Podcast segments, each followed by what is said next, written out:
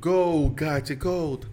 Hoy es martes, pero no vamos a hablar de un plugin o de un tema para WordPress, pero sí de una herramienta que quiero compartir con vos que te va a permitir compartir información sensible que se autodestruye. Bienvenida y bienvenido al episodio 554 que ayer me equivoqué y dije que el número que no era de Implementador WordPress, el podcast, en el que aprendemos de WordPress, de hosting, de VPS, de plugins, de emprendimiento y del día a día al trabajar online. Para los más jóvenes en la sala va a parecer ciencia ficción, pero antes en mi juventud, en mi infancia, eh, no existía Netflix, no existía YouTube, no existía el Internet, no existía la televisión por cable y solamente teníamos eh, en El Salvador, en mi infancia, te estoy hablando en los hermosos años 80, teníamos el 246 teníamos el canal 12 y teníamos uno por ahí que no recuerdo porque era para adultos y no me dejaban ver. Pero ¿por qué te digo 2, 4, 6 y el 12? Porque en estos canales tenían una franja infantil tal día a tal hora. No, era, no es como ahora que hay canales que pasan dando muñequitos, cartoons, dibujos animados todo el día. No, antes no era así. Antes a esa hora van los muñequitos, porque antes fue el noticiero, después viene la novela, etcétera, etcétera. No tenían su programación que lo comprimían todo en un solo canal. Así que los niños, si querían ver televisión infantil para las familias que tuvieran la suerte de tener un televisor, pues entonces ese día a esa hora. Porque te lo digo, antes incluso el televisor era un accesorio de lujo. Es decir, que te tenía que ir muy bien a tu mamá, a tu papá, a tu familia, le tenía que ir muy bien para que tuvieses un televisor. Y le tenía que ir mucho, mucho, mucho, mucho bien para que tuviesen un televisor a colores.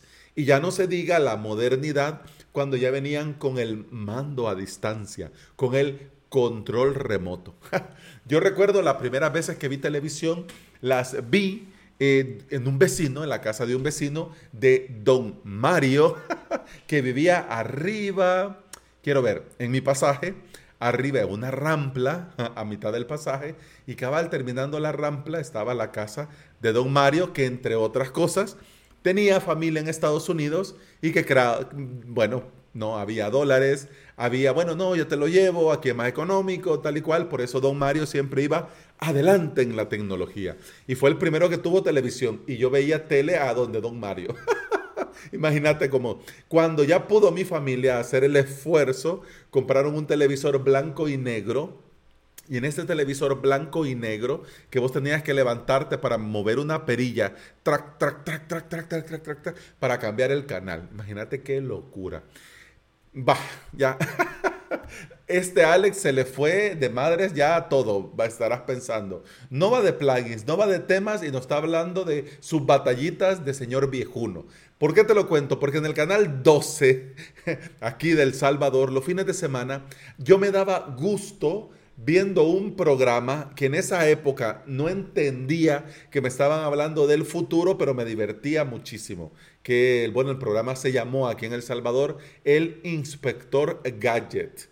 ¿Ya? Eh, Taran, tan, tan, taran, taran, go, gadget, go. Bueno, este despistado detective que recibía instrucciones de diversas formas, pero con el mal rato para el mensajero porque cuando entregaba el mensaje siempre le explotaba la cabina, la caja o donde estuviera oculto para entregar el mensaje. Yo luego crecí y cuando pude ver Misión Imposible, entendí cierta referencia y yo dije, esto me recuerda a algo. Pero bueno, eh, la herramienta que te quiero compartir se llama Uno ty.me, es decir, one-tie.me, ty.me. No te preocupes que en las notas de este episodio tenés el enlace para que vayas y le des un clic. Vamos a ver. One Time Me toma esta idea de cuando el inspector Gadget recibió un mensaje, pero no te va a explotar en la cara. Nos facilita la tarea de compartir información sensible. Yo sé que hay muchas formas y maneras, pero One Time Me es fácil y rápido y muy conveniente. ¿Qué podrías enviar utilizando esta herramienta? Podrías enviar contraseñas, datos de acceso, información sensible y por supuesto todo aquello que no querés que caiga en malas manos. Pero aún, ojo, aún con todo y todo, como bien sabes que la seguridad es una de mis prioridades, yo de hecho a pesar de que te estoy recomendando la contraseña, no te recomiendo mandarlo todo por un mismo canal. Es decir, siempre es recomendable dividir y vencer. Así que en lugar de mandar en esta nota con One Time Me, eh, sería, en lugar de mandar algo como esto, www.gmail.com, correo, dos puntos, alex arroba avalos.sb, contraseña, dos puntos, 1, 2, 3, 4, 5, 6, 7, 8, 9. En lugar de mandar esto, porque por el motivo que sea, la herramienta es segura, pero en lugar de mandar esto, yo te recomiendo mandarle en un correo, mensaje, eh, WhatsApp, lo que sea, parte del mensaje, es decir, gmail.com, alex.hablos.sb y en OneTime solo la contraseña. ¿Ya? Yo te he hablado de Password Pasher, una excelente herramienta que también te permite hacer esto, pero ¿cuál es la diferencia? Que en Password Pasher está pensado para una sola línea de texto y algunas veces necesitamos darle un poco de contexto a la información para que llegue bien o para que sea más sencillo de copiar, pegar y guardar. Esto es lo que hace OneTime a diferencia de Password Pasher que te permite una nota completa y le puedes poner emojis, saltos de línea, etcétera, etcétera. Así que ya.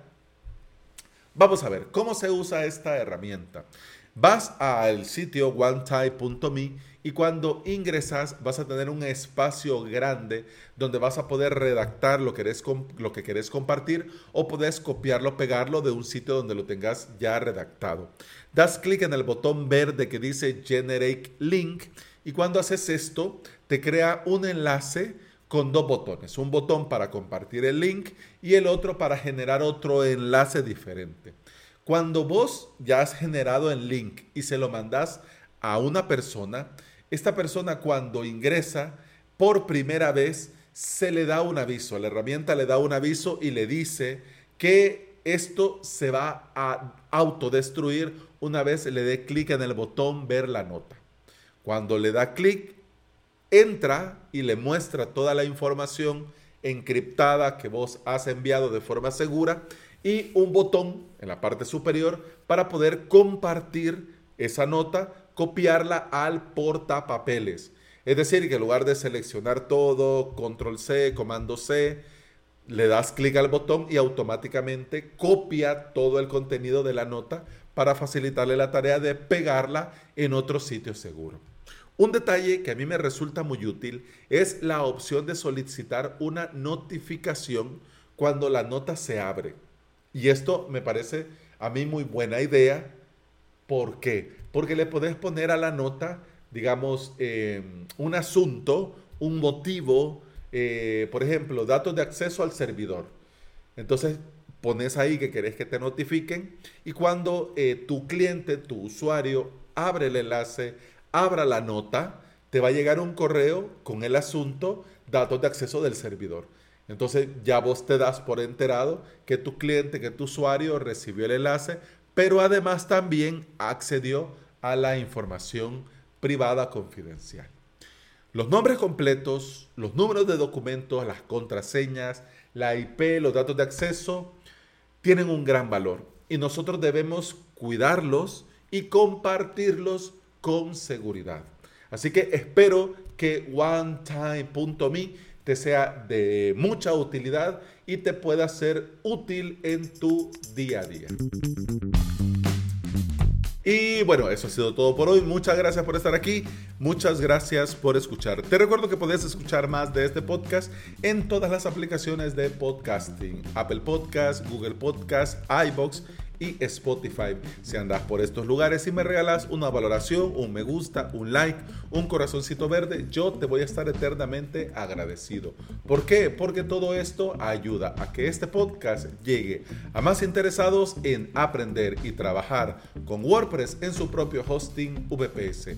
Y hablando de WordPress y de hosting VPS, si vos querés aprender a crearte tus propios sitios web, a crearte tu propio hosting con servidores VPS y lo querés hacer por medio de cursos online, te invito a suscribirte a avalos.sv, mi academia en la que yo enseño desde cero o también te ayuda a, subir al siguiente nivel si ya tenés alguna experiencia.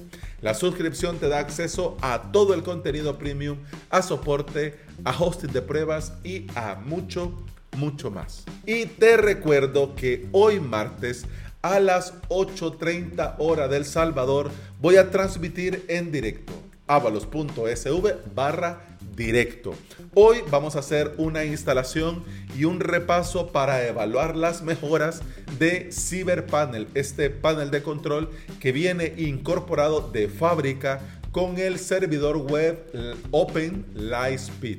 Así que si te interesa de hosting VPS y querés saber de qué va CyberPanel, nos vemos hoy, martes 13 de abril a las 8.30 de la mañana, hora de El Salvador. Y eso ha sido todo por hoy. Muchas gracias por estar aquí. Continuamos mañana. Hasta mañana. Salud.